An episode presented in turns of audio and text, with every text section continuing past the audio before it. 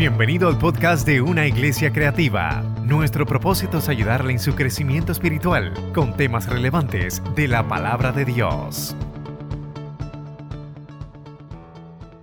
Pastor, gracias por tener la confianza de, de que podamos hablar un poco de la Biblia a los matrimonios y a los líderes. Gracias por, por extendernos esa invitación. Les prometo algo, voy a prometer algo que creo que lo voy a cumplir. No voy a estar más de tres horas hablando, con toda honestidad. Yo siempre pregunto el tiempo que tengo y me sujeto a lo que la casa establece. Yo quiero hablar varias cosas hoy. Hay un ambiente muy bonito, me gusta el ambiente que tenemos. Yo soy muy, eh, mi estilo de prédica, pero ya, ya testificado, yo arranco por ahí como, como si me estuvieran persiguiendo, pero hay momentos también que tengo, ¿verdad? Mayordomía de mí mismo y puedo también eh, eh, hablar así tranquilito. Y creo que lo voy a hacer así. Sí, sí. A lo mejor mi hermano cree que yo voy a gritar hoy como hago, pero no voy a mantenerme en, esta, en este ambiente preciosísimo. Yo puedo eh, funcionar en, en cualquier unción. así que mañana yo tengo que dar una clase en una universidad teológica y allí no estoy ministrando ni dando palabra profética, ¿verdad? Y, y creo que hay un ambiente bonito para lo que yo quiero establecer en esta noche. Eh, decía el hermano, voy a traerte ese CD, te lo voy a regalar. Te voy a regalar varios, de verdad. Eh, el tema era, coloca el arca de Dios en el lugar que corresponde. Precioso mensaje. Y como él dijo, somos pastores asociados de la pastora Wanda Rolón, el pastor Pablo Ortega. Y allí estamos en Alta, aunque vivimos aquí en Las Piedras, muy cerca de ustedes, nuestra residencia. Bueno, nuestro cuarto y nuestra cama, que dormimos aquí, nuestra vida pues ya desde muy temprano en la mañana está en, en Alta. Pero es una bendición para nosotros estar aquí. Yo quiero hablarles hoy. Me gustó ese tema, encendido en su presencia. Y, y voy a ver cómo, cómo yo puedo conectar con ese tema, con lo que Dios me dio. Yo, pienso que lo, que dijo mi esposa eh, me pone un, fundamento para yo establecer algo en esta noche. Y voy a leer la Biblia ahora. Eh, pero nosotros los matrimonios, bueno, los cristianos, los, seres humanos, pero los matrimonios estamos envueltos en, en, muchas cosas, ¿verdad? Los que somos papás, los que son empresarios, ¿verdad? Son papás plus más matrimonio, ¿verdad? Son empresarios, pero son matrimonio. Tienes un ministerio a cargo en la iglesia, más el matrimonio. Eres vecino, eh, bueno, eres abuelo, hijo, y, se añade la responsabilidad que tenemos diariamente el matrimonio. Entonces el matrimonio no es como eh, cualquier otra cosa que nosotros podamos hacer, que tú tomas vacaciones en el trabajo. ¿Alguien toma vacaciones en el trabajo? Nosotros nada más, los pastores. Ah, pues estamos bendecidos. Pero tomé vacaciones importantes. Bueno, pues tomamos vacaciones, ¿verdad? Eh, pero en el matrimonio, yo no sé si usted sabe que no se puede tomar vacaciones. En la relación matrimonial. Eh, eh, déjame ver si lo explico de otra manera. cuando, yo cuando nosotros decidimos casarnos, por eso la pastora habla con, tanta, con tanto cuidado y, y con tanto amor, porque ella sabe que yo no me quería casar cuando decidimos casar, cuando ella decidió casarse. Yo no quería casarme, pastor. Yo odiaba casarme. Mi experiencia de vida en mi casa no me permitía mirar el matrimonio como algo correcto. ¿Por qué? Porque de donde yo vengo, mi casa, mi papá, no, el ejemplo que me dieron es que yo le huyera al matrimonio. Así que cuando conozco a esta mujer, yo huyendo del matrimonio, teniendo eh, eh, experiencia diversa, sin compromiso, de repente me encuentro y me enamoro de esta mujer, Dios mío. Y la primera pregunta, lo primero que ella me estableció es, soy hija de pastor. Y yo dije, ah, ya esto se daña bien. Ya esto ya se daña, ya esto empezó al revés. porque yo estaba huyendo a dos cosas, al matrimonio y a Dios. Entonces Dios estaba conectándome con una mujer que iba, que iba a ser el instrumento para que de lo que yo iba corriendo, de repente dijera, se me acabó el tiempo. Y mire, soy feliz, gloria a Dios. Otra ocasión le cuento toda esa historia. Pero hay ajustes que hemos tenido que hacer. Bien decía la pastora, no somos perfectos, aunque ella, la pastora dijo, no, él no es perfecto. Y yo dije, ah, me acabo de enterar que yo no soy perfecto. Mire, los otros días en Facebook alguien me escribió, mientras yo predicaba en alguno de los cultos allá en la, en la cena antigua, alguien escribió, saquen ese negro de ahí, molesto en Facebook. Pero así escribió, saquen ese negro predicador de ahí. Entonces a mí eso no me molestó. Me molesta si me dicen negrito, porque yo no soy chiquito. Pero si me dicen negro, pues no me molesta. Pero la misma persona, otros comentarios después, eh, lo que, hago un paréntesis. Eh, eso hay un ministerio de teléfono ya que está tomando las llamadas y son los que me ponen al tanto, ¿verdad? Después, pastor, me dice, mira, hay, unas personas que son uno, los que, haters, haters, los haters que están ahí molestos con usted y me van poniendo al día de, personas que son mis seguidores, pero como que pasa, está de, descontrolarme. Entonces, esa misma persona me dicen ellos que escribió, yo creo que alguien Dios le está hablando por aquí, eh, saquen ese negro, pero después me, comenta ese ministerio, la líder, que escribió, saquen ese negro feo. Y eso me molestó. Ahí, ahí yo dije, no, esto, esto es en serio. Mire por qué yo traigo esto. Mire por qué yo traigo esto. La vida de los pastores, la vida pastoral, la vida del líder es bien complicada. Eh, vivimos momentos de, bendición, de, que Dios nos utiliza, de que Dios los utiliza, de poder llevar bendición a su vida. Pero hay momentos que son bien determinantes, bien complicados. A veces yo, eh, yo he llegado a, decirle a personas que me preguntan, eh, y me dicen, pastor, Dios me habló de ser pastor. Y mi lo primero que yo le digo a alguien que me dice, Dios me habló de ser pastor, yo le digo, pide confirmación. Asegúrate. Porque una vez tú entras en lo que Dios quiere que tú hagas, y si tú estás en matrimonio, hay unas cosas que se van a, a comenzar a, unas a ajustar por un lado y otras a desajustarse. Entonces, en esa, por decirlo así, en esa en eso complejo de la vida matrimonial, ministerial, empresarial, como padres, como hijos, como vecinos, como puertorriqueño, como ciudadano, uno tiene que hacer un balance de entender qué le toca hacer a Dios en tu matrimonio, pero qué te toca hacer a ti en tu matrimonio. Me he encontrado con demasiado de muchas personas esperando que Dios haga algo en su matrimonio que les toca a ellos hacerlo. ¿Alguien entiende? Yo creo que alguien está entendiendo me he encontrado con demasiado de muchos hombres que llegan a nuestra oficina porque ya la esposa le sacó las bolsas de Glad llenas de ropa, no lo quieren más, está cansada. Se sentó este hombre frente a mí diciendo, pastor, haga algo por mí, mi esposa no quiere seguir conmigo. Y mi primera pregunta fue, ¿cuánto tiempo hace que tu esposa te está pidiendo que cambie? Eso, empezó hace poco, 22 años, 22 años, y ahora es que tú quieres cambiar. Entonces, me encuentro con muchos matrimonios que no han podido discernir cuál es la parte que Dios tiene que cobrar, pero cuál es la parte que te toca a ti como hombre o como mujer. Entonces, yo quisiera en, minutos tratar de aportar una semillita, de aportar algo en tu corazón que te permita comenzar a evaluar con tus propias evaluaciones que has hecho anteriores, pero alguna más que tú entiendas que en este momento de tu vida matrimonial, qué cosas están estancadas, no porque Dios no haya hablado o porque Dios no tenga un plan, sino que simplemente hay una inacción de mi parte, hay algo que yo debo hacer. O sea, yo no puedo pretender que venga un ángel a decirle a la pastora cuando se pinta el pelo, qué lindo tienes el pelo. Lo tengo que hacer yo.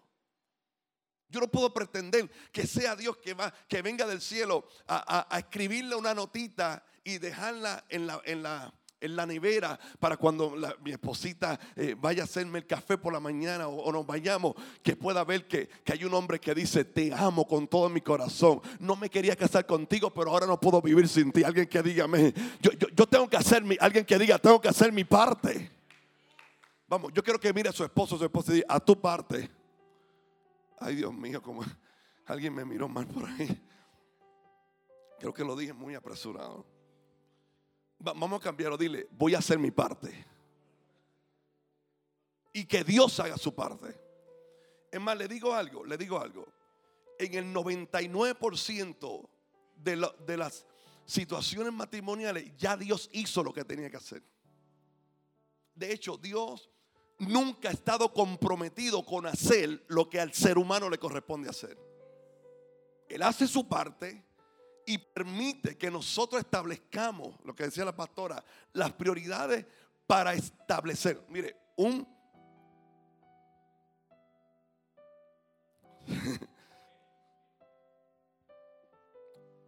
un detalle tan sencillo.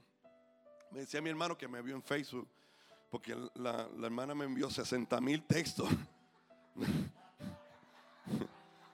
No, no, no, me dio un buen seguimiento. 50 mil. Me dio, me, dio un buen, me dio un buen seguimiento. Muy bien, muy bien. Y, y nos vio, estuvimos esta pasada semana porque hubo un, un empresario que se me acercó y me dijo, pastor, siento en mi corazón muy profundamente regalarte un fin de semana en alguna parte de Puerto Rico. Y yo dije, pues yo acabo de sentirlo también ahora, que eso es para mí. Y nos fuimos, la pastora, mis hijos, y tuvimos un fin de semana preciosísimo con mis hijos que son, o sea, ellos son gigantescos, universitarios, y ellos trabajan, tienen sus propios carros. Y, y, y, y nos fuimos a hacer la parte que a mí me corresponde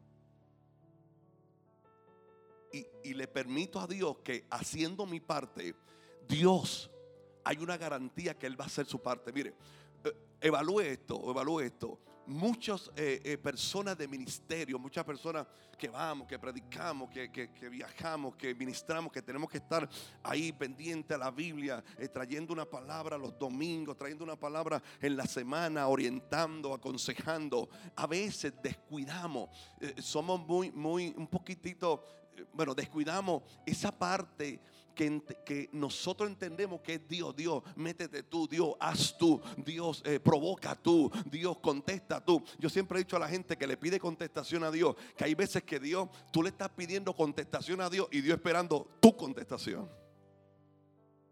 Vaya a Cristo en los cuatro evangelios y verifique cuántas preguntas Cristo le hizo a la gente.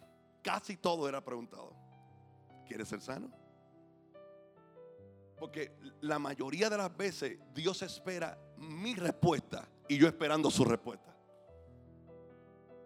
Ahora, ¿qué, me toca a mí? Mire, voy a leer la Biblia muy, muy pastor, perdóname, voy a ir muy rápido porque quiero tocar unos tópicos y quiero cumplir con el horario. Mire, yo trato de buscar en la Biblia, siempre tengo esta dificultad, porque trato de buscar un matrimonio en la Biblia que no sea de ejemplo y yo casi no encuentro.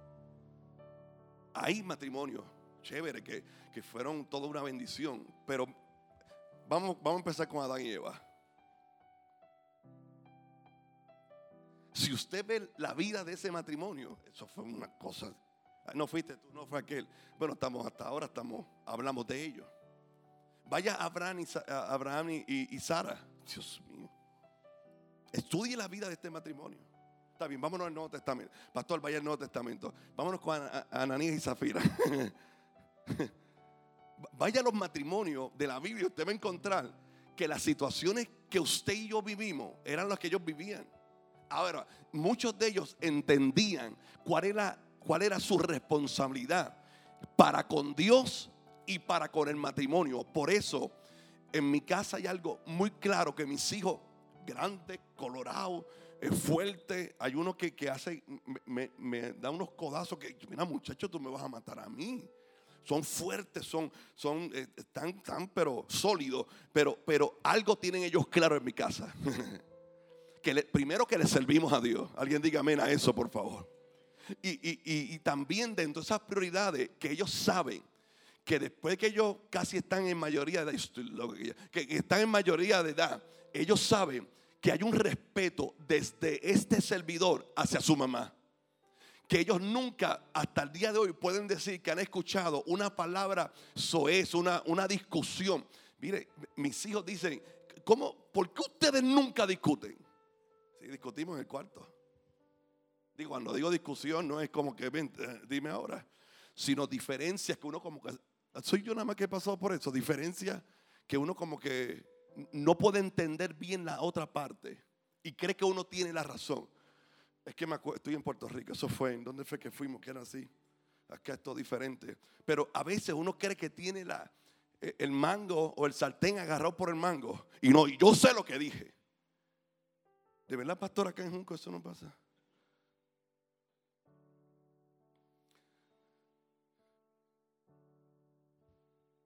Algo nosotros hemos establecido en nuestro hogar. Yo le dije a la pastora un día mirándola, en el, momento, imagínense por televisión, el programa que tenemos, Dios sigue siendo Dios. Eh, eh, en los diferentes lugares donde Dios nos lleva, que uno como, como, se comienza a sentir uno como, wow, Dios mío, la gente llamando a uno, llama a uno. Y, allá, nosotros tuvimos este año, hemos estado en 20 mil sitios, ahora vamos a Honduras, estuvimos en Cuba, estuvimos en, algunos, volvemos a Florida. Bueno, entonces uno como que en algún momento dice, Dios, soy yo, miren, olvídense de eso. Y le dije en un momento como eso, eso sucedió hace como tres años atrás, le dije, el día que yo no cumpla mi ministerio contigo como esposo, párate frente a cualquier iglesia y dile a la gente que yo soy un embustero. Yo me voy ya, ya yo terminé de que yo me voy. El día, le dije a mi esposa, el día que yo no te trate como yo digo que te trato frente a la gente, ese día toma el micrófono, hazte la, que, que, alguien te llevó al altar, quítame el micrófono. A mí me pasó una vergüenza, porque el día que yo no haga eso en, mi casa, yo no puedo ministrarle a nadie. Ese es mi código. De hecho, si usted ve que de momento la pastora se, se levanta ahí mientras yo hablo, algo va a hacer.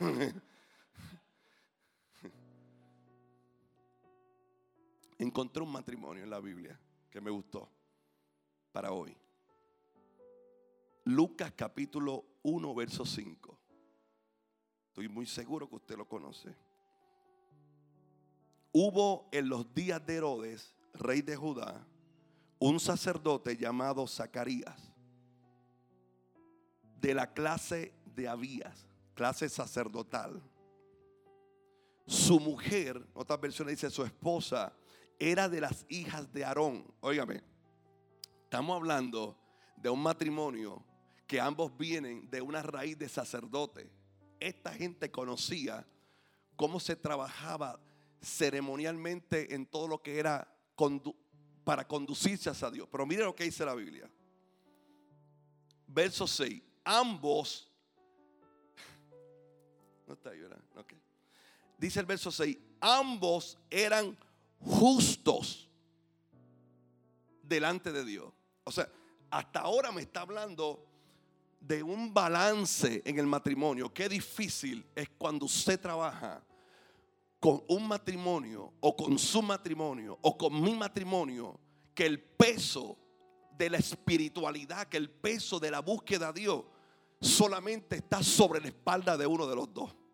Qué difícil cuando usted quiere envolverse en lo que es la iglesia, los cultos, el ministerio, las medias vigilias, el ayuno, la oración. Y, hay, hay, uno de los dos que, que es casi imposible que se envuelva. Voy bien, pastor. Aquí me dice que ambos eran justos delante de Dios. Entonces, si algo tú, yo te recomiendo para aportar a tu corazón es que si, si en algún momento tú entiendes o yo entiendo en lo que hablo mañana, el domingo, eh, eh, en algún momento de la semana, que, que tu, tu esposo o tu esposa es la que está llevando la carga espiritual en tu casa, actívate, conéctate. E, e, el avance para tu matrimonio está dependiendo de la parte que te toca a ti y no de la que Dios tiene que hacer.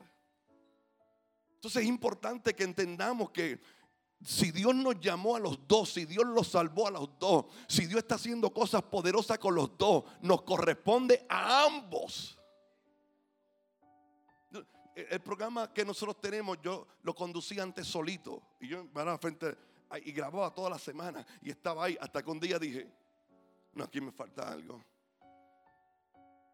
Me falta, ¿qué me faltaba? La pastora. Porque seguía escribiendo, saquen ese negro feo de ahí, pues yo dije, falta la pastora.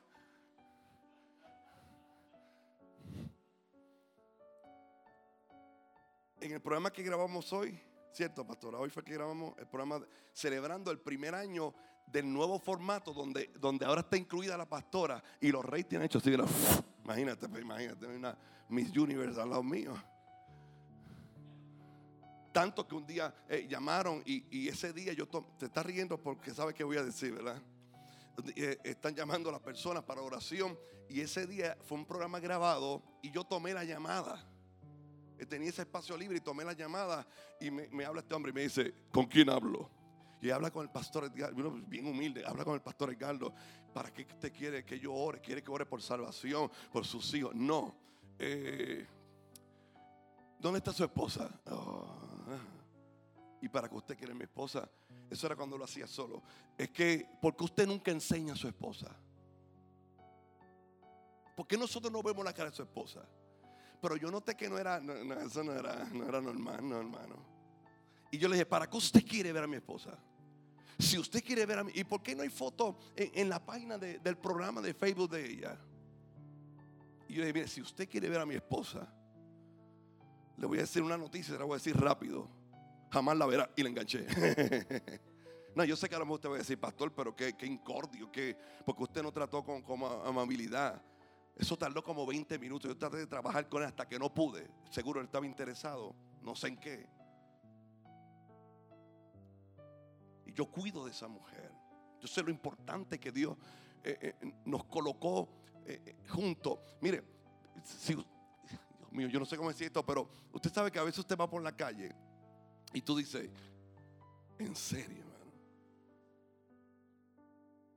Esa muchacha, o al revés puede ser, ese varón tan, tan, y esa muchacha, yo, yo, estoy, yo estoy, ya no porque ya me he hecho un poquito más lindo, pero, pero a principio, a principio, pastor, esta mujer hermosísima, y yo estaba como que, como que un poquito, o sea, la gente no va a entender. Yo no estoy diciendo algo exagerado. Este es mi vocabulario del día. Yo entiendo que Dios me dio una mujer, como le dio al pastor con, el respeto, como le dio a mi amigo aquí, a mi hermano, como le dio a todos los que estamos aquí. Usted ha observado bien su esposa en los últimos días, lo maravillosa que Dios le ha puesto, el regalo que Dios, alguien dígame, el regalo que Dios te ha hecho. Y yo creo que una de las partes que a nosotros a veces, me, me gustó esa sonrisa, mi hermano, de verdad. De verdad, de todo, con todo, de todo corazón. Una de las cosas que nosotros no hemos hecho efectivamente, hermano, nosotros los nenes, los hombres, es diariamente promover en el corazón de tu esposa lo importante que se supone que ella sea para ti. ¿Tú sabes por qué? Porque luchamos diariamente con, la sociedad, con la cultura, con el machismo, con, la situación de, que, de, lo que yo viví en mi casa, en mi casa, en mi casa, en mi casa. Yo, nunca vi a mi papá abrazar a mi mamá. Nunca. Yo no sabía que era eso. Yo nunca lo, estaba metido en el shooting siempre de droga, pero yo nunca lo vi eh, eh, regalarle una flor, escribirle una nota. ¿Qué va a escribir? Entonces, si yo me hubiese dejado llevar por lo que aprendí, bueno, llegó un momento en que yo podía desaprender, quitar un pensamiento para conectar uno nuevo de la palabra. Y lo aprendí, aprendí a honrar a esta mujer, aprendí a bendecirla aprendí a ponerme en, su lugar, a decirle, mi amor, yo sé que la cosa ahora no, está tan, tan, tan chévere como debería estar, pero algo Dios va a hacer. Mientras Dios hace algo, nosotros vamos a hacer nuestra parte. En, algunos momentos, cuando yo no sé si usted pasó, nosotros pasamos temporada cuando nos casamos, en aquel tiempo que, nos casamos a principio, que abríamos la nevera y no había nada en la nevera. Era como, como viviendo eh, la historia de gente que yo había escuchado que eso le había pasado, pero que ahora yo le estaba viendo y siempre mi palabra fue, mi amor, ahora no hay nada, pero algo Dios va a hacer. Mantengámonos haciendo nuestra parte. Yo alguien diga amén, por favor. Yo entiendo en el nombre de Jesús y lo puedo decir desde este lugar, desde mi corazón, que hay cosas, no es que están atrasadas, es que Dios está esperando que tú y yo hagamos nuestra parte. No es que Dios se olvidó, es que Dios quiere que tú te actives. Alguien puede levantar su mano y declararlo conmigo. Hay cosas que Dios está esperando. Tú estás esperando respuesta de Dios y Dios está diciendo, yo quiero, yo quiero, yo quiero escucharte. Yo quiero saber lo que, tú, lo que está en tu corazón. Yo estoy hablando en el nombre de Jesús, que se abre hoy un portal. La puerta de hierro se abre en esta hora. Las cadenas se rompen. Hay una puerta que Dios va a abrir a favor de nosotros. Pero usted y yo nos debemos mantener diciendo, ¿cuál es la parte que yo debo hacer?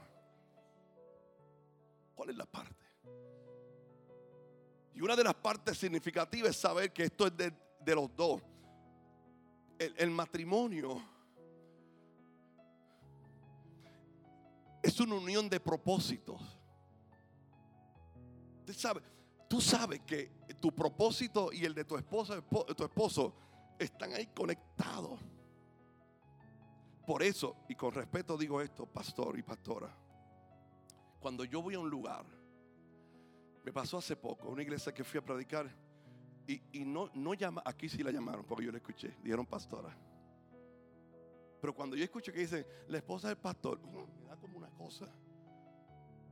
Pero ¿por qué la esposa del pastor nada más? No le puedes decir pastora. Y no estoy hablando de aquí porque yo escuché cuando el hermano dijo nuestra pastora.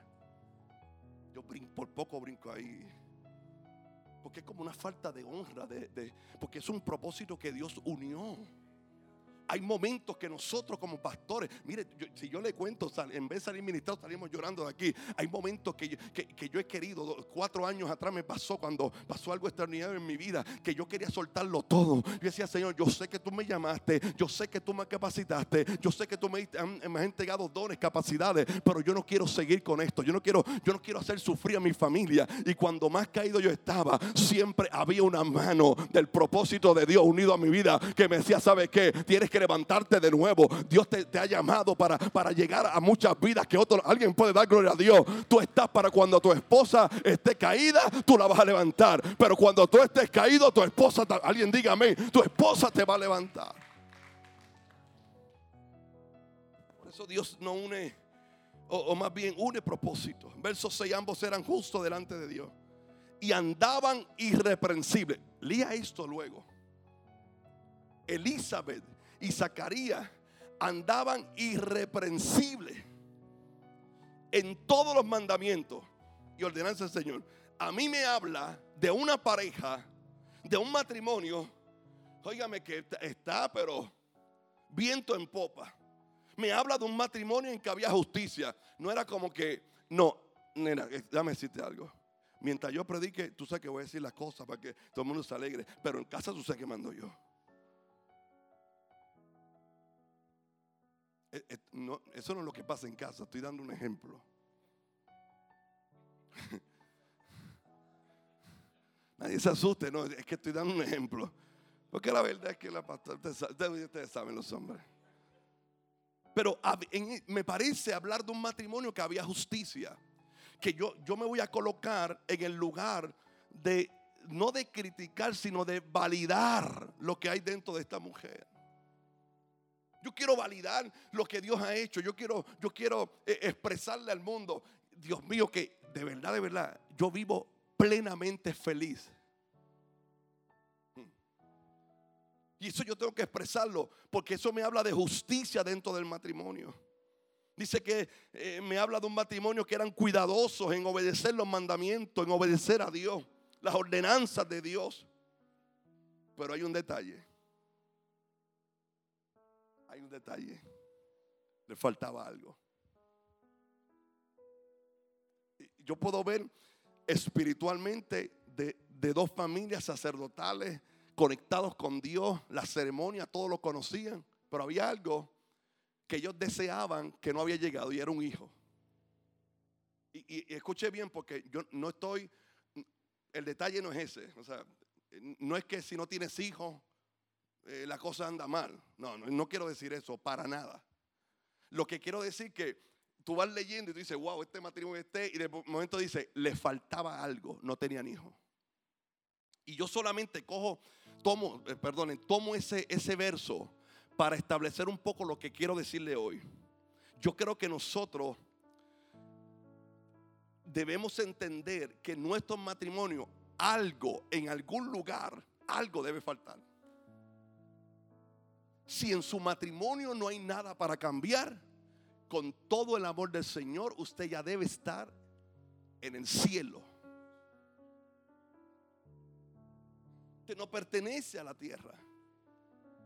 Entonces hay algo. O sea, por, por más niveles que nosotros lleguemos, por más gente que, te pueda ver, por más dones, palabra profética, por mejores que, que, nos conduzcamos, que hablemos, que nos dirigimos a las personas, hay algo en mi matrimonio que yo debo identificar diariamente. ¿Dónde debemos cambiar algo?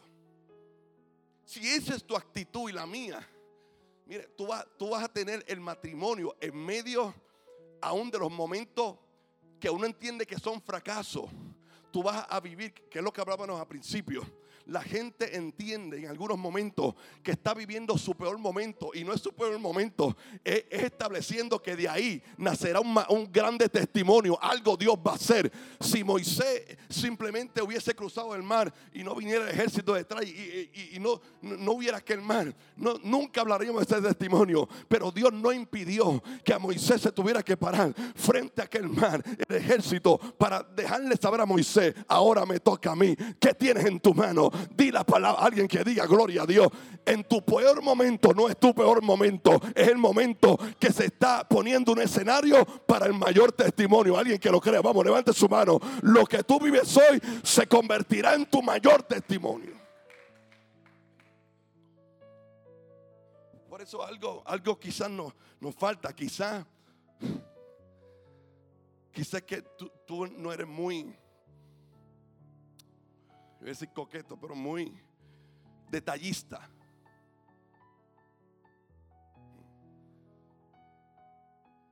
Pastores que a mí me enseñaron que los detallistas casi son, pues no, no.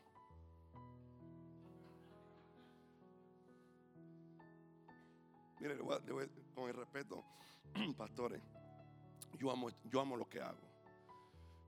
Y en el ministerio de la pastora ya dijimos que somos pastores asociados, pero en estos últimos años me ha tocado trabajar con toda la pastoral del movimiento, eh, que son decenas de pastores en Puerto Rico, decenas de pastores fuera del país.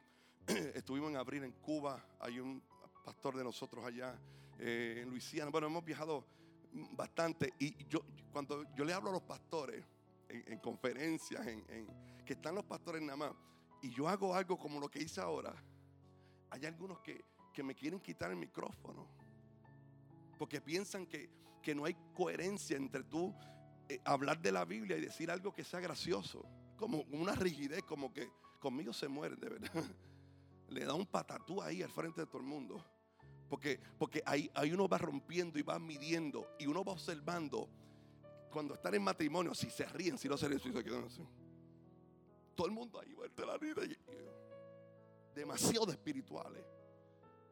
Entonces, eh, a veces, no, estoy hablando de, esta iglesia hermosa, pero a veces en algunos lugares me hace pensar que se ha perdido de parte de nosotros los que debemos dar el ejemplo de redimidos de Cristo, de gente lavada con la sangre, se ha perdido tomar la mano. Se ha perdido decirme, hay gente, tu esposa se pintó el pelo hace dos semanas y se lo ha dicho a todo el mundo y tú no te has dado cuenta. No somos detallistas, no observamos. Que eso, mire, voy a decir por si acaso alguien está diciendo, mira, tanto hablando y se le quedó el aro. No lo usa, esa vergüenza. es que vinimos todo alto y quedamos en casa de mi mamá y ahí nos cambiamos y demás. Y coloqué el aro en un lugar que seguimos por ahí. Seguimos. Y en el carro dije, ay mi amor, Dios mío, no me chotees, por favor, ante el pastor, no le digan nada.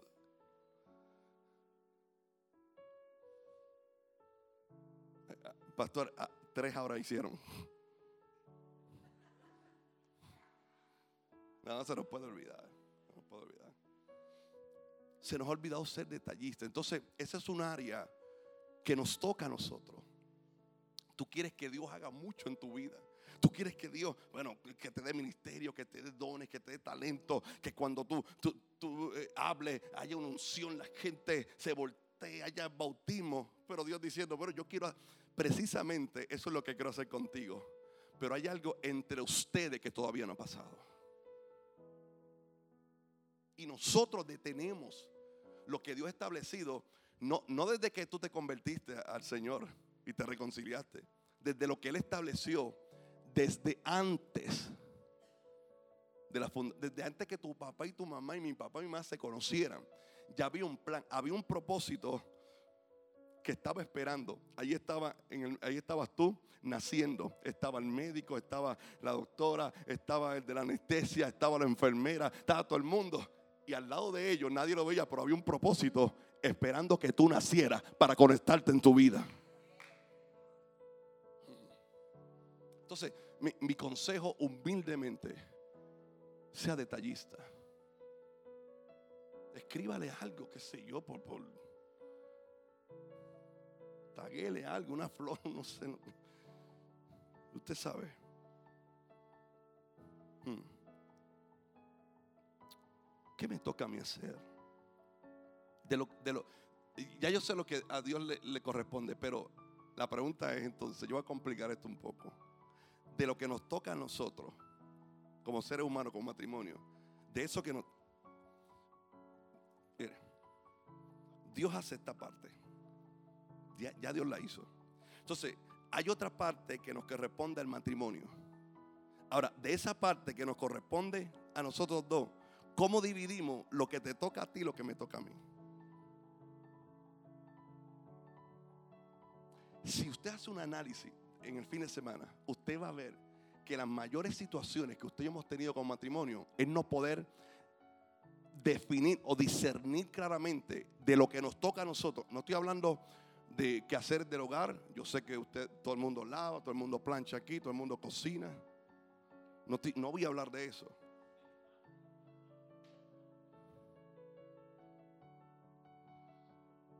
Pastor, pastor tiene discernimiento, ¿sabe? Él sabe.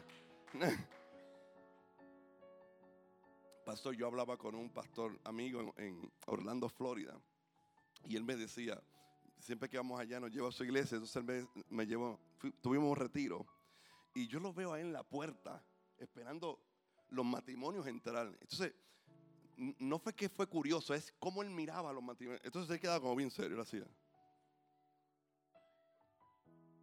Y casi lo llevaba al asiento, así, así. Yo decía, no sé, será una manera particular en esta área del mundo que ellos hacen esto. Y después le pregunté, pastor, tengo una curiosidad, ¿qué, usted, qué usted hacía mirando? Entonces él me, decía, bueno, estamos todos adultos, pastor, y con respeto, respeto a este lugar. Pero él me decía, pastor, yo los observo porque yo sé, ya los conozco, y yo sé cuando un matrimonio ha estado mucho tiempo inactivo sexualmente. Oh, hablo de eso otro día, está bien, está bien. Y hasta yo aquí. Porque algunos entraban.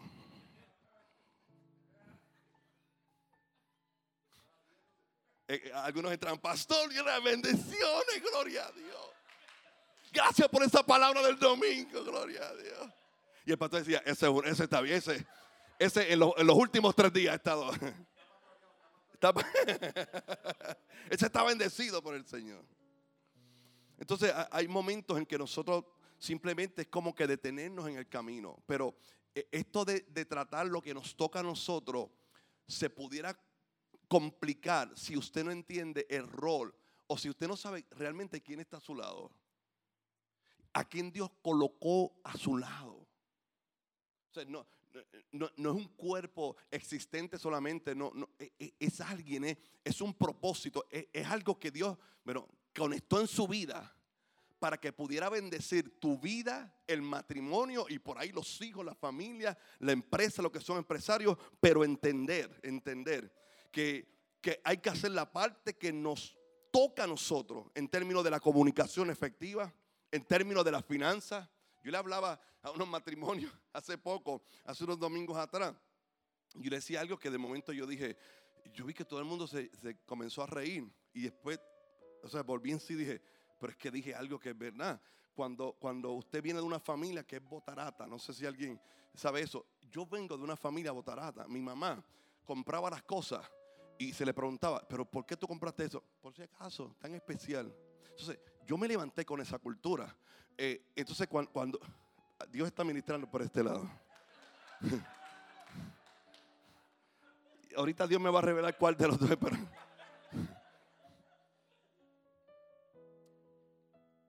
Y tuve que aprender a que hay cosas que hay que, que, hay que posponer la gratificación. Tú dices, no, pastor, es que yo me merezco eso. Yo sé, yo sé que tú te mereces un, yate, yo sé que tú te mereces eh, eh, unas vacaciones, eh, yo sé que, yo me merezco que, mi hermano me regale otro fin de semana. No, no, no, no, no, no, no, no, Yo, yo sé, pero, pero hay momentos que aunque tú sabes que, que te lo mereces, no puedes. Pero la cultura es, me lo merezco, olvídate, vamos, voy a hacer lo que sea, Dios suplirá. Y, hay gente que está pagando las vacaciones de hace seis años. Pastor, está ministrando esta área por acá. Entonces, en esos momentos, tú tienes que decir, pero Dios es soberano, Dios es omnipotente, es poderoso, pero ¿cuál es la parte que a mí me corresponde en términos de las finanzas, cómo yo voy a manejar el que viene que es un botarata y el otro que a lo mejor vino un poquito más calculador y se forme ese choque, ¿no? Pero ¿por qué no compramos el carro ahora si Dios no quiere un carro nuevo? Hmm. En términos de los roles, en términos, usted no se ha encontrado que alguno de los dos tiene más efectividad en el manejo de los conflictos. Cuando viene el momento difícil. Gloria a Dios si son los dos. Pero casi siempre es uno que dice, no, calma, calma, algo va a pasar bueno. Porque hay un manejo de los momentos difíciles. El ejemplo es cuando los discípulos, bueno, hay muchos ejemplos, los discípulos estaban allí todos en la barca, muriéndose de miedo, gritando. La Biblia en el original dice que el grito de ellos era un, como un, cuando uno chilla. ¡Ah! Imagínense, los doce que Jesús estaba preparando se encuentran frente a una dificultad y todos están llorando ahora con miedo. Hasta que uno, diga uno, uno, uno, uno nada más. Dijo, espérate, espérate, espérate. Y yo me imagino que se secó las lágrimas, también estaba llorando, que fue Pedro y dijo, si, si eres tú, yo quiero hacer lo mismo que tú estás haciendo pero uno se levantó. No hablamos de los once, hablamos de Pedro que, y, lo trituramos y decimos, no, que no tuvo fe, que se cayó, que se hundió. Pero fue el único que se levantó. Fue el único que pudo manejar la situación. Entonces a veces en los matrimonios hay uno que Dios te ha dado quizás la capacidad de trabajar con las finanzas. Y dice, mire, pastor, yo no puedo. aquí le entrego todo en la misma cuenta y, ella o él es quien maneja. Los conflictos, maneja las situaciones eh, difíciles. Y es algo que nos toca a nosotros hacer, como hombre, como mujer, como matrimonio. La vida espiritual, eh, el crecer en la vida espiritual Dios mío, yo quisiera que todos tuviéramos en cada matrimonio que fuéramos los dos, los dos que, estuviéramos ahí conectados en oración, en ayuno, que cuando el pastor diga hay retiro el sábado, hay, media vigilia, y cuando diga vamos a evangelizar, alguien da gloria a Dios, vamos a evangelizar, que fueran los dos y que tú no tuvieras que planificar cómo hacer que tu esposo o tu esposa vaya. Tú llegas los domingos así, mira. Porque has tenido una guerra para que, para que uno de los dos. Pero si vamos para la iglesia, hijo. Vamos a recibir palabra. Y es un trabajo que nos toca a nosotros. En términos de. Vamos a adelantar esto. Me regala unos minutos más. Ya estoy a punto de, de, de decir la primera. Estoy terminando.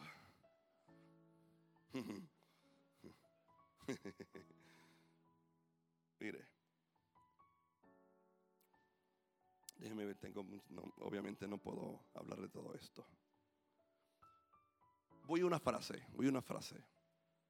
Dentro de lo que nos toca a nosotros, pastora, mi amor, de lo que, de lo que Dios ya hizo y esa otra parte nos toca a nosotros dos. ¿Cómo dividimos lo que te toca a ti y lo que me toca a mí?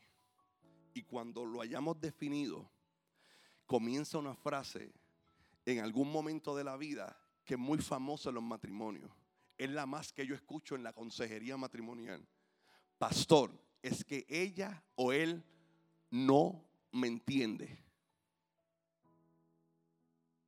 Ok, defíneme qué es, qué, qué es lo que tú dices que no te entiende. Pastor, que no me entiende. Ok, y yo le digo casi siempre, y cuando tú dices que no te entiendes, ¿realmente es que no te entiendes o tú no le entiendes? yo creo que los confundí un poco, ¿verdad? Hasta yo estoy casi... Cuando, cuando yo le digo a, mi esposa, mi amor, tú no me entiendes a mí. Me voy, mira, vamos a hacer esto para ahorita. Eh, estoy que, que, mi mente no me da. Tú no me entiendes. Y yo he hecho, y, y si soy yo que no lo entiendo. Y, y, es, y es al revés. Entonces, ¿cuándo, ¿cuándo es que se define quién no entiende a quién? Y ahí podemos estar, hermano, semanas. Semanas. Así como medio.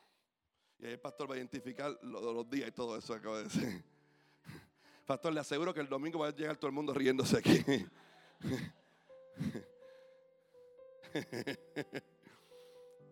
o sea, mi capacidad de, esposo responsable, creyente, eh, eh, buen servidor, buen ciudadano, buen papá, me permite a mí establecer realmente si es que yo no entiendo o si lo que sea, pero hay una parte que a ti a mí nos toca. Y es importante trabajar con ella porque comenzamos a ponerle eh, eh comenzamos a ponerle eh, eh, curitas, comenzamos a ponerle cartones encima. Entonces hay algo que va a suceder en algún momento y es que va a haber una implosión y una explosión en la situación. La implosión te derrumba a ti. La explosión derrumba al, matrimonio. La implosión te toca las fibras más íntimas de una herida que tú no has sanado todavía, que la escondiste, dijiste, no, vamos a darle el tiempo, el tiempo, alguna vez Dios va a hacer algo y, te, rompe, te, va, te va creando una situación interna que te inhabilita hasta de creer que Dios está haciendo algo. La explosión toma a toda tu familia, a tus hijos, al ministerio. Y comienza a socavar, comienza a romper, comienza a, a, poner frágil la estructura con la que se construyó. Entonces hay cosas que hay que atender. Son livianas, las dejamos, las hemos dejado pasar por mucho tiempo, pero hay que atenderlas.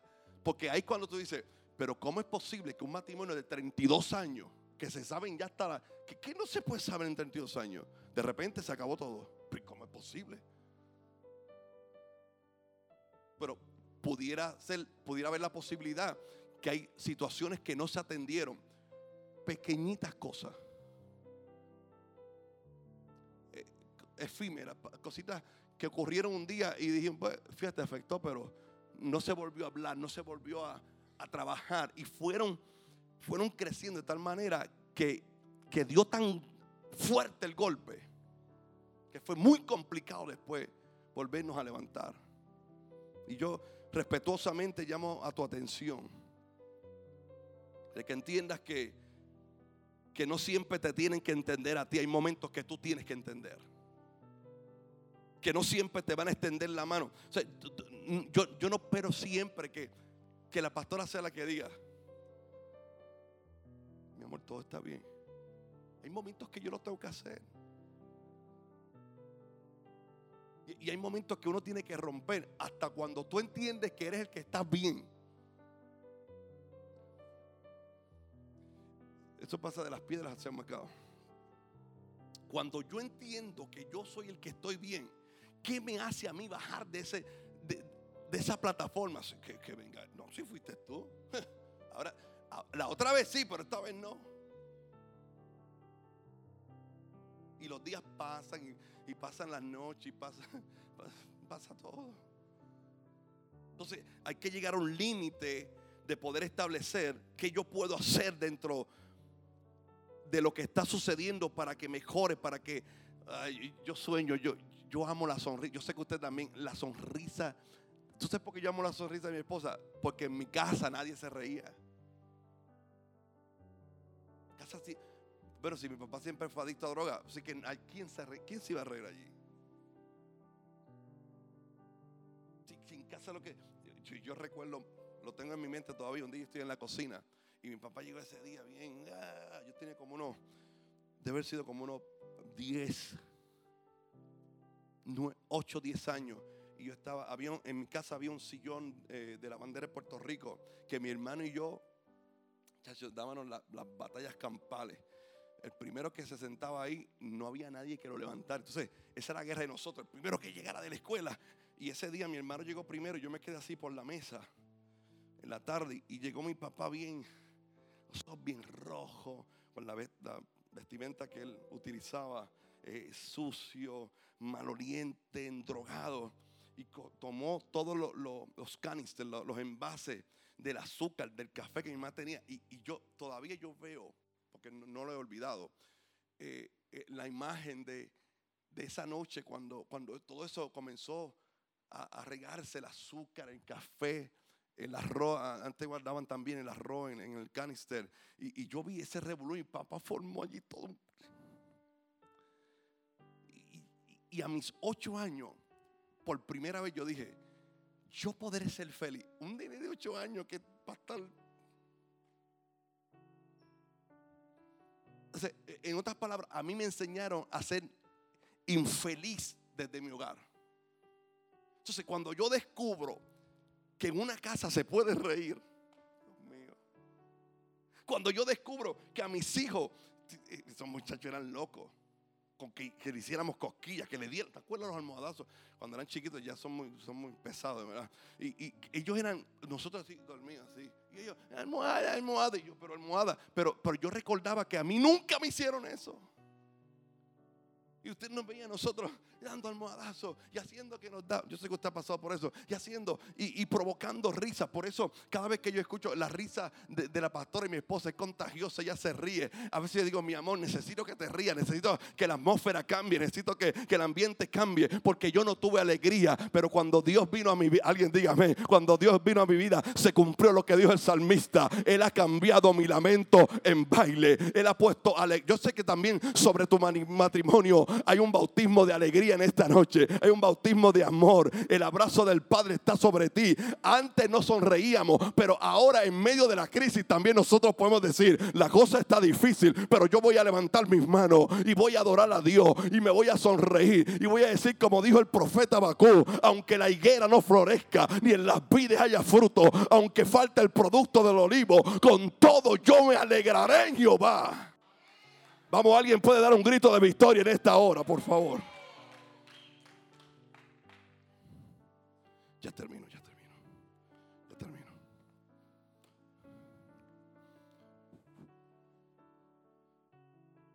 Me dijo el domingo una hermana. Este domingo estuvimos predicando allá en la senda y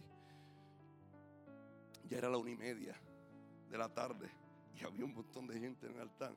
Y yo digo, ¿cómo yo, cómo yo hago? Porque me faltaba un tercer llamado. Primero por los que se convirtieron, se reconciliaron.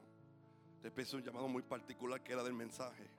Y después me faltaba un tercer llamado que no hice nunca, porque si no, no hubiésemos extendido mucho. Y la hermana muy correcta me escribió, Pastor Edgardo. Ahí me llaman Pastor Edgardo, me llaman también Pastor Corazón. Dicen, Pastor Corazón, ¿por qué ¿por qué usted no hizo el llamado tercero? Y yo dije, ¿sabe por qué? Porque respeto tanto el tiempo de la gente. Hay uno de ustedes que mañana tienen que hacer, eh, resolver, ir al banco, trabajar con los niños. Nosotros vamos a ministrar, quizá a alguno de ustedes le toca ministrar mañana en la mañana. Los pastores tienen que seguir preparándose. El domingo hay culto. Y respeto eso, tengo mucha información. Pero me detengo aquí. Esperando que que lo que quise contribuir a tu corazón haya tenido la efectividad de parte del Espíritu de Dios. Vine a sembrar una semilla en tu corazón. Vine a inquietarte en, algunos asuntos que quizá eh, la misma situación de la vida no nos permite detenernos. Yo sé que tú te quieres detener a trabajar con un asunto, pero entiendes que si te detienes se atrasan muchas otras cosas. Pero es necesario por tu familia Es necesario por tu matrimonio. Por eso hubo un momento en que mi papá me hizo tanto daño que después, bueno, él se convirtió. Ahora mismo yo soy su pastor. O sea, esto es otra cosa. Ahora nos sentamos en la mesa a comer. Es, un payaso. me hace reír. Ahora me hace reír. Bueno, a veces yo digo, chicos, ya me da dolor aquí de tanto reírme. Dios cambió. Ellos se divorciaron, se unieron de nuevo. Eh, o sea, otra familia, es otra familia totalmente. Y, de repente, los otros días yo lo miré y decía, oye, que mucho este hombre me hizo sufrir. Todos los papás de los nenes en baloncesto, todos gritando, y yo miraba para el lado, mi mamá siempre sola. Fue a dos juegos. Y en uno de ellos, todo el mundo lo dejó de ver porque se fue, se conectó con otros papás y se metieron a otro punto por allá a fumar. Y hace poco yo le dije, ¿sabes por qué te tengo en el estacionamiento? ¿verdad? El pastor, el pastor entendía, el pastor entendía. Te tengo en el ministerio de estacionamiento, de servicio, de servir, de la comida. No te hace, ¿verdad? No, en serio. Hasta que no paguen la. Pero yo tuve que en algún momento perdonarlo me tuve que detener. ¿Sabes por qué? Porque Dios nos cambió y los dos andábamos con la Biblia. La de él era muy grandota, yo me acuerdo. Sí. En serio, Dios, o sea, un adicto por 27 años, metiendo heroína en sus venas, y que de momento Dios, sin ir a algún programa un día, escuchó una predicación, el pastor oró por él, cayó patas arriba, se levantó y dijo, ¿qué me pasó? Ah, van 37 años de eso. Está vivo, está, si usted lo ve, bueno, él dice, alguien entendió por allá, vamos a aplaudir al Señor, por favor. Me dice los otros días, me siento tan bien que, que pienso que la gente no me va a ver como tu papá, me va a ver como tu hermano. Y yo, mira para allá. De verdad que está joven, está fuerte, cierto pastor, está fuerte. Pero un día tuve que perdonar. Y voy a terminar con esto ya, ya. Ya es la tercera vez que lo digo. La pregunta que siempre yo me hice, ¿por qué yo tengo que perdonar a quien debe pedirme perdón? Los dos bajábamos con la Biblia, los dos nos montaban en la guagua, íbamos a la misma iglesia, hablábamos lengua los dos, en el mismo culto. Esa era una unción y llegábamos a casa. Nadie se enteraba. Había un rencor, había una cuestión ahí metida que hasta que no hubiera perdón no se iba a solucionar. Y volvíamos, íbamos a los retiros y él testificaba. Y yo corrí Puerto Rico de joven, Puerto prediqué en tanta iglesia de todas las denominaciones, retiro de, evangélicos, retiro de, todos los concilios a vivir por haber, retiro hasta, a mí me invitaban hasta retiro de católicos para que yo diera el testimonio a la familia. Y nadie sabía que cuando volvíamos a casa era una guerra, una cuestión que no nos podíamos nivel. Hasta que llegaba el otro día al culto, todo el mundo hablando, hasta en el carro hablábamos lengua, íbamos así, bien chévere. Hasta que volvíamos a la casa. Hasta que un día Dios me habló. A mí. Quien cargaba el dolor. Quien cargaba el peso. Yo no entendía, yo era muy joven. Yo, lo único que entendía es que había un papá que no estuvo conmigo. Que había una familia que, donde Dios me colocó, que yo no quería ser parte. Y Dios me dijo un día, en mi cuarto solo, la primera vez que Dios me habló. Y me dijo, perdona a tu papá. Señor, ¿cómo yo voy a perdonar a quien me hizo tanto daño? Perdona a tu papá. Yo no sabía, yo no sabía cómo hacer eso. Yo no sabía qué decirle. Yo no sabía si decirle, eh, eh, papá, o sea, no sé, Dios me habló que te perdonara. Yo no sabía así. ¿Sabe lo que hice? Como no sabía, lo escribí. Escribí cinco páginas por, por, por, por cada lugar de la hoja. Papel ocho y medio por once. Papel argolla. Por delante y por detrás. Las primeras, las primeras dos páginas quedaron chéveres. Las otras tres casi no se entendían por de tanto que yo lloré. Hice huecos en, en, las páginas de, de tanta lágrima que, que colocó en aquellos papeles. Y, y, no sabía cómo hacerlo. Tomé el papel y yo dije, ni, me atrevo a dárselo, no sé cuál va a ser su reacción, porque él estaba cotizado, él era un, testimonio, imagínense, impresionante. Y lo dejé en su cama, en su cuarto, lo dejé en la almohada. Dos días después me llamó, viviendo en la misma casa. Esos dos días hablamos lengua todavía, hay una cosa impresionante.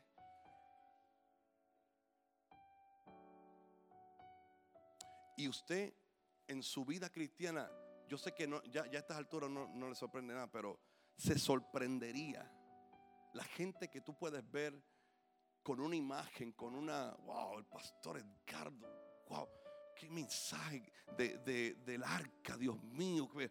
Y, y el pastor Edgardo va, va eh, eh, maltratando eh, verbalmente a su esposa, a su casa. Se podría sorprender la gente que, recibimos para, decirnos, pastor, yo no puedo, ya yo, ya yo no puedo seguir con, esta hipocresía. Yo quiero ser libre de lo que estoy viviendo. Y en muchas ocasiones dura, porque usted y yo entendemos, interpretamos que es Dios quien lo tiene que hacer. Y Dios te está diciendo hoy, te toca a ti hacerlo. Te toca a ti perdonar. Aquello no fue que hice mal. Perdona, libérate tú libérate, te, va a cambiar la manera de pensar. Yo sé que lo, hemos, yo, lo, oculté por mucho tiempo, lo puse así, debajo de la Biblia, eh, eh, puse un caparazón de joven, eh, puse una estructura así hasta, hasta de, mi mirada, de la manera que, miraba a la gente, pero por dentro yo estaba destruido hasta que, hasta que Dios me confrontó, hasta que el Espíritu Santo me confrontó y me dijo, no me toca a mí hacerlo, aunque te duela, aunque sea difícil, tienes que perdonar a tu papá, vas a, alguien diga amén por favor, vas a ser libre. Y yo estoy llamando hoy a gente de repente que, que hay cosas que has tenido que hacer por mucho tiempo y, las has ocultado, las has metido ahí en, la maleta del olvido. Tú quieres hacerlo, tú quieres accionar, tú quieres perdonar, tú, tú quieres decirlo, tú quieres ser diferente, pero hay algo, hay algo que se perdió en el camino, hay algo que no te permite hacerlo. ¿Sabes qué? Has estado esperando por Dios y Dios te dice, yo he estado esperando por ti. Has estado esperando la respuesta de Dios y Dios diciendo, yo estoy esperando a alguien que diga, amén, vamos, levante su mano, levante su mano porque declaro sobre tu vida que hoy se abre una puerta en tu corazón Hoy se abre una puerta en tu pensamiento. Hoy tu espíritu está receptivo. Hoy tú tienes un corazón enseñable que te dice en esta noche cambio lo que hay que cambiar. En esta noche acciono porque tengo que accionar. En esta noche yo me convierto, como dice la palabra, yo no soy de los que retrocedo. Alguien diga amén. No soy de los que retrocedo. En esta noche estoy declarando en el nombre que sobre todo nombre, en el nombre de Jesús, que hay un pensamiento nuevo que se conecta, que hay una herida emocional que llevas a sanidad, aleluya. Que en este momento hay un pensamiento que se arranca de tu, de tu mente en esta hora y Dios conecta una palabra y Dios te dice, muévete, hazlo, acciona, perdona, levántate. Gente que han dicho, ah, te han dicho que es tu final. Gente que ha dicho, tu matrimonio no va a poder ser como antes. Después de aquella situación que pasó, no vas a poder levantarte. ¿Sabe cuántas personas nos dijeron a nosotros, tu matrimonio no dura un mes? Tu matrimonio le decían a la pastora, ¿sabes qué? Te estás casando con la persona equivocada. Te doy un mes. Hay gente que le dijo, te doy tres meses. Y estamos celebrando 16 años. Porque cuando Dios hace algo, cuando Dios cambia, alguien puede dar gloria a Dios. Cuando Dios establece algo sobre tu matrimonio, podrán caer mil y diez mil a tu diestra, pero a ti no van a llegar. Vamos, alguien que aplauda, póngase en pie en esta hora. Aplaudan al Señor. Quiero orar por ustedes. Finalizo orando.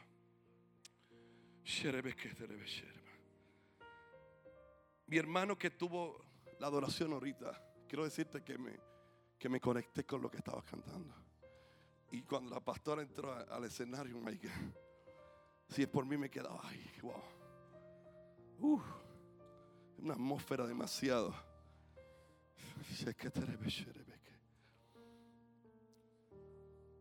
Yo le digo algo, yo sé que Dios te ha hablado y me ha hablado a mí. Quizá el primero que debo pasar soy yo. Mm. Y si llega un llamado, eh, vamos a decir un llamado ceremonial, diría, si Dios te habló, ven al frente. Y bueno, en alguna parte Dios te tiene que haber hablado. Yo no sé si el joven que estaba me puede tocar algo ahí en dos minutos. ¿Cómo se llama él? Eliazar, oh my God. Eliazar. Yo quiero abrazar a Eliazar. ¿Tú me permites abrazarte?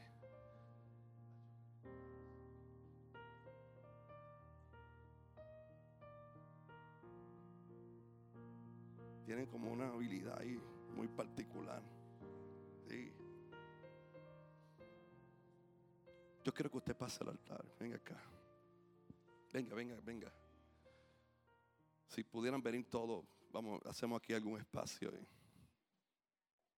Yo quiero impartir sobre ti en esta hora. Qué lindo es el Señor. Si pudieras tocar lo que, lo que tú sientas ahí en tu espíritu. Nos va a tomar dos o tres minutos solamente.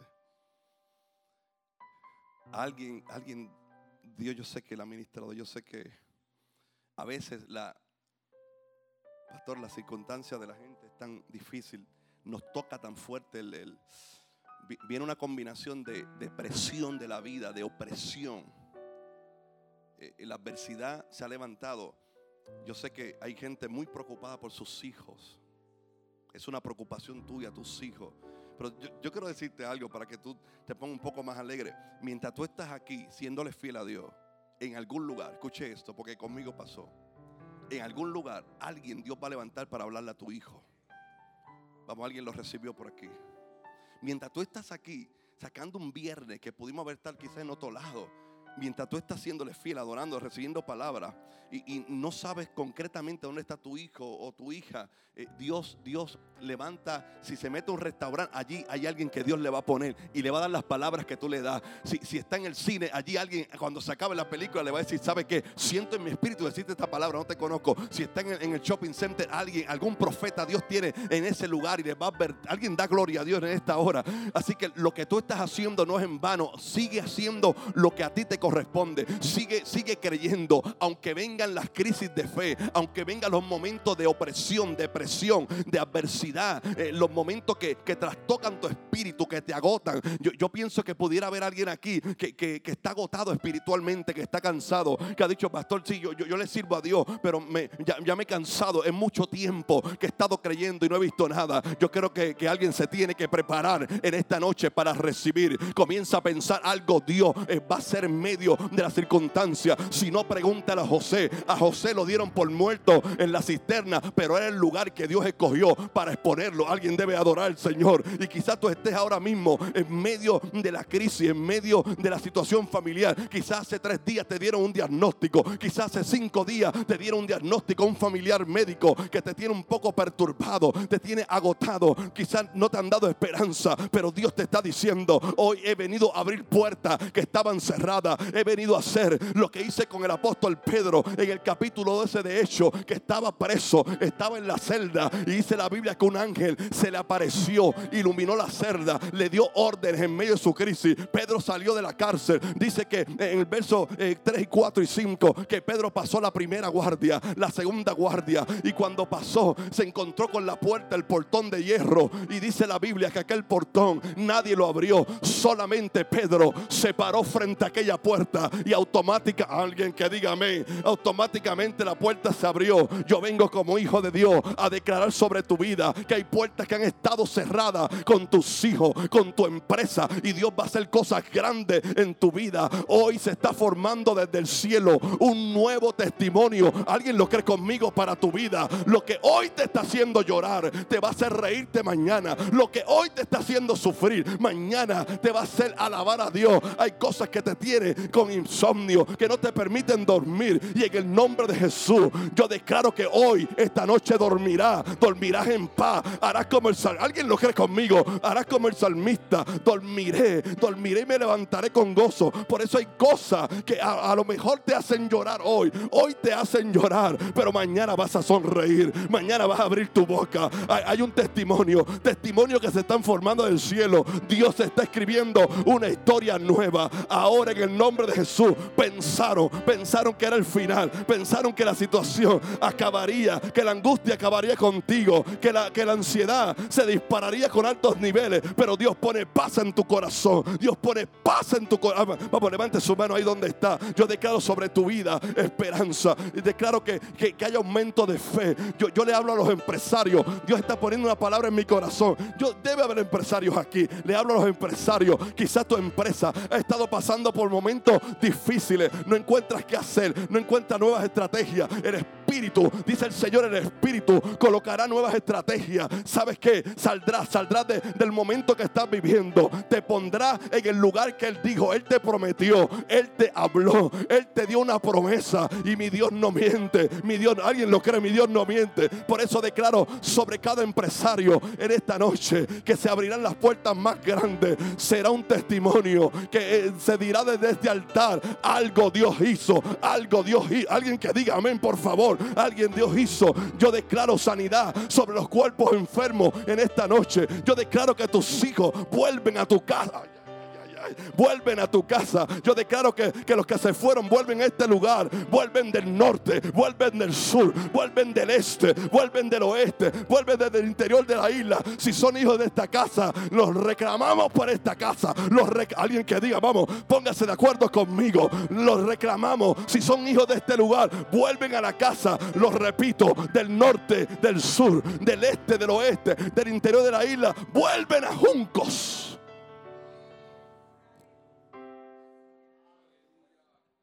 Señor, solamente muéstranos la parte que nos toca.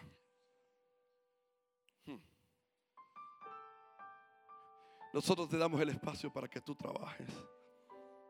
Y te pido que en los próximos días tú pongas una confirmación hmm, sobre los que están en este lugar.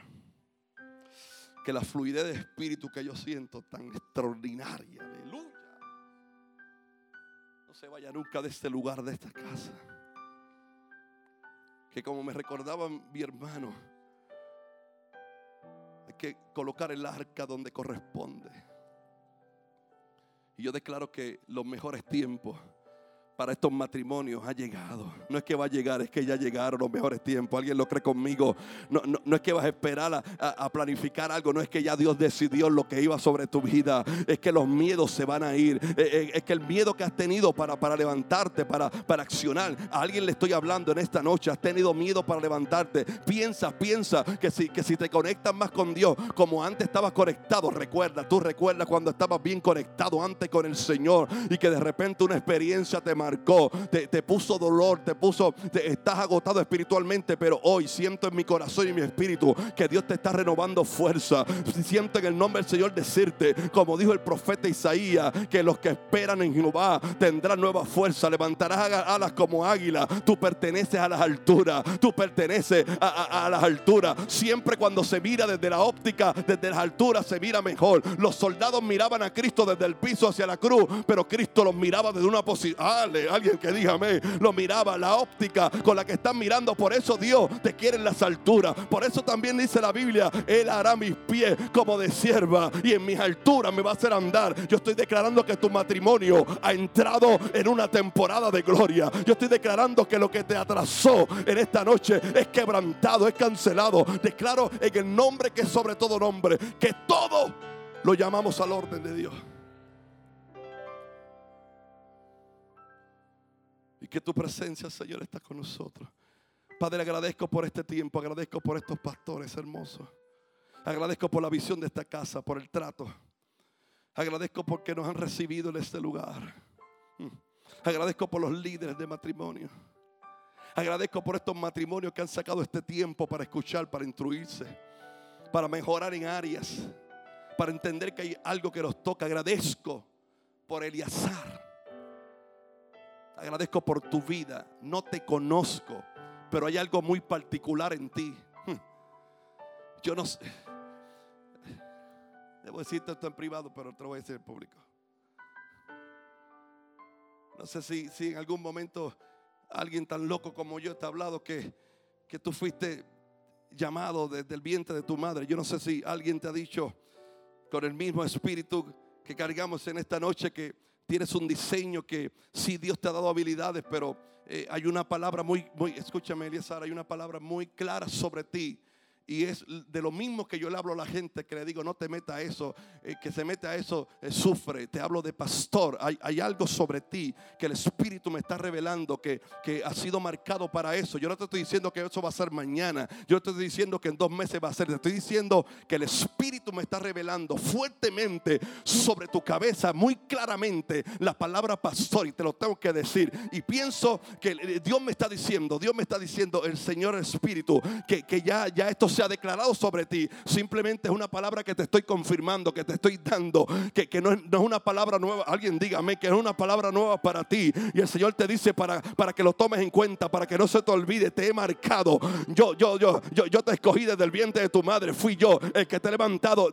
Algo me está diciendo el Señor. Hay unos cuidados muy poderosos que Dios ha tenido en tu niñez. Hay unos cuidados. Hay una, veo una cobertura que hubo en algún momento sobre tu vida. Un cuidado. Eh, eh, algo no te tocó. Algo, algo no, no eh, te libró de alguna gloria Dios de un accidente, algo te protegió para que una enfermedad te tocara, porque Dios te marcó desde antes que te de, naciera. Dios te marcó. Yo voy a ver eso. Me sentaré en alguna iglesia a escuchar tu palabra. Me sentaré en algún auditorio a escuchar una palabra.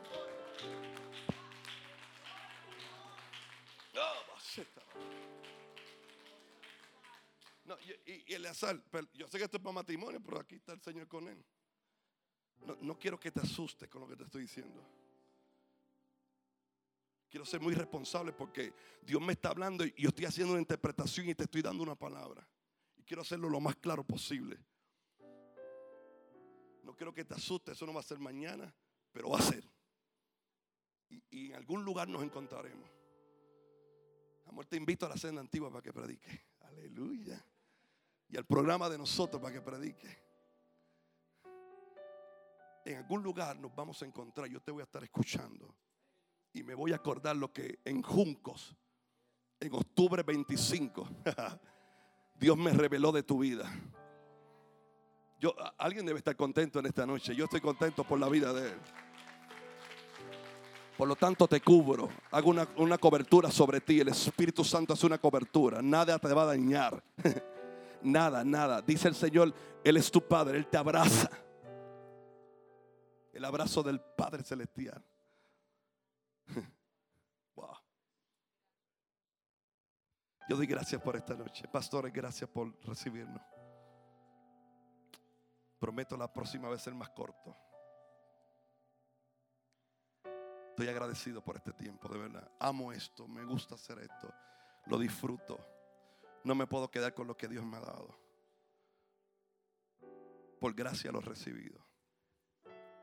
Por gracia lo doy. Le bendigo a usted y a su familia. En el nombre de Jesús. Bueno, denle un aplauso al Señor. Yo le entrego al pastor.